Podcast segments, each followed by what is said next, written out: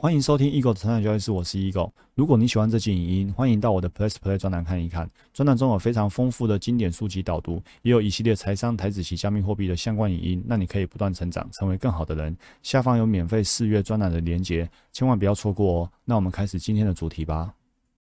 欢迎回到我们成长教室，我是 Eagle。到底是什么东西呢？决定了我们的命运？李下来告诉我们说，一个人他之所以可以成功，或许是创业成功，或是在其他领域成功。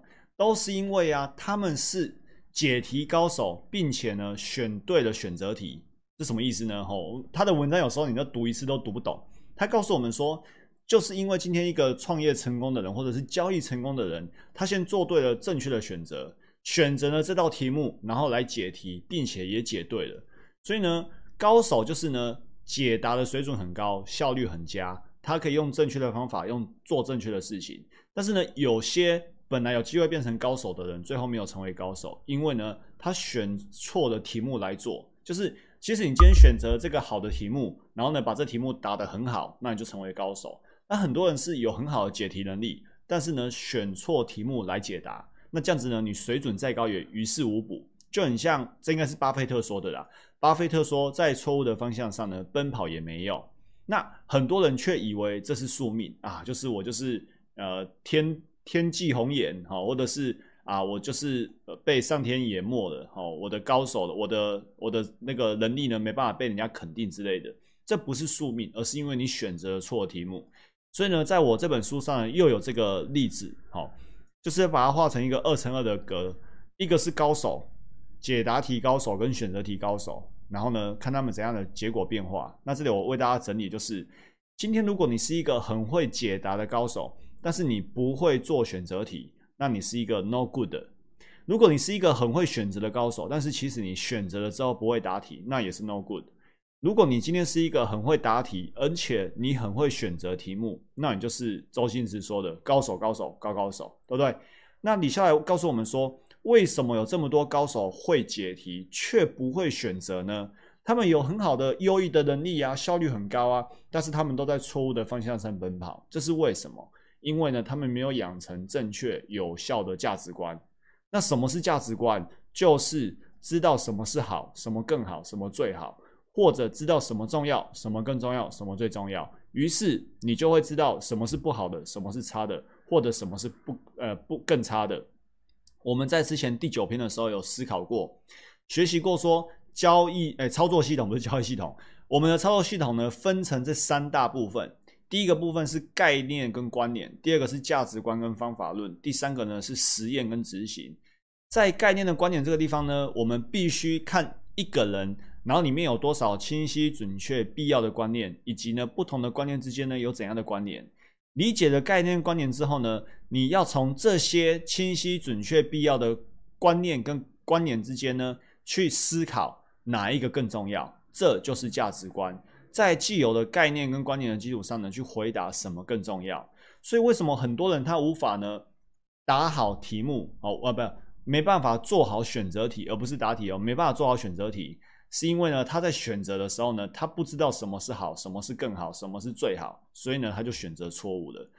你我们思考一下，为什么有一些人会有所谓的选择障碍哦？就是哎，这个跟这个啊，好难选择哦。其实就是因为你不知道哪一个选项更好，所以你才会有选择障碍。如果你在选择当下，你知道说其实这个是更好的，你就不会去犹豫，就不会去纠结，你一定会马上选最好的那个。所以你之所以的产生了一些呃那个选择困难啊，不知道怎么选，那就是因为其实你在心里面的价值观，你并不知道哪一个好、更好、最好。所以你看我们在做交易的时候，我们选股并不纠结。为什么我们可以做到不纠结？因为呢，我们顺势交易者从来就不会认为哪一档比哪一档更好。那因为我们都不知道哪一档好，两档股票都是一视同仁的，不知道都是一个未知数。我们认为每一档股票几率都相同的，所以呢，我们就不必去费神费心伤神了。哦，好，选择并不困难，所以呢，只要确定了价值观，知道什么是更好，你甚至根本不用进入到选择的状态，因为呢，都还没有思，还没有机会思考选不选择，选择哪一个。都不需要经过这个阶段，你就已经做出了决定了。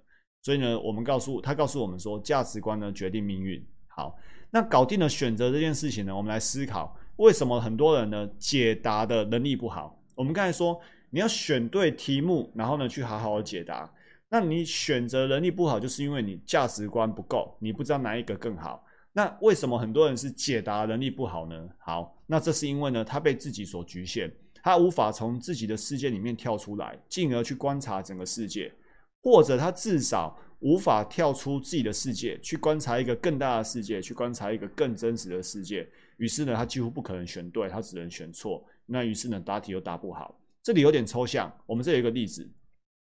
这具体来说呢，就是一个人之所以答题答不好，是因为他以偏概全，他以为这个就是好的，他把自己的感受当做全世界的感受，他把自己的观察当做全世界的观察，他把自己的看法当做全世界的看法，一切都从自己出发，全然不知道别人跟别人所处的世界，很可能跟你自己的世界呢其实是不同的。举例来说，比如说你发现一个需求，这个需求呢需要被满足，可是呢它还没被满足。所以基于这个发现，那我自己的需求呢变得很强烈。好，我去问了身边的人，发现说，哎，大家也都有这个需求嘞。然后呢，研究了一下，哎，市场上没有一个产品能够满足我这个需求。所以呢，如果我可以去第一个做出这个需求的产品，那我的产品呢一定有很大的优势，未来一定有很好的发展。那这里面有什么盲点？从头到尾都只是从自己的角度出发而已。就是他发现自己有一个强烈的需求，但是呢，他没有去思考到。更大的世界，自己的世界以外的世界，难道这个世界真的有这个需求吗？是只有你有这个需求，还是这个世界真的有这个需求？你说没有啊，不只是我啊，我有问了身边的人啊。好，你问了几个人？五个人、十个人？这个世界多少个人？你只问你那些朋友而已吗？是否足够客观，能够代表全世界的需求吗？然后这些人在统计上面有意义吗？甚至因为他们是你的朋友，所以他们可能只是糊弄你而已，他们其实没有说真话。所以这些东西都可以作为一个你去开发这个产品的一个背景吗？不行，但是很多人就这样做的。所以最重要的是，好，这里还有一个，最重要的是，或许不是市场上没有人去满足这个产品需求，而是呢，曾经有人做过，就做完之后呢，不卖，因为市场没这个需求，所以那个产品又没了，就死掉了。但是呢，你不知道曾经有人做过，而且没有成功，因为自己不知道这个事实，所以呢，你以身试法。那这个像飞蛾扑火一样，就是有去无回。所以呢，怎么办？我们要做一个结论：我们在做交易的时候啊，也要避免以偏概全，不要说把自己以为会赚钱的东西，就当做真的可以在市场上赚钱的东西。这样子你会忽略了很多你需要在乎的东西。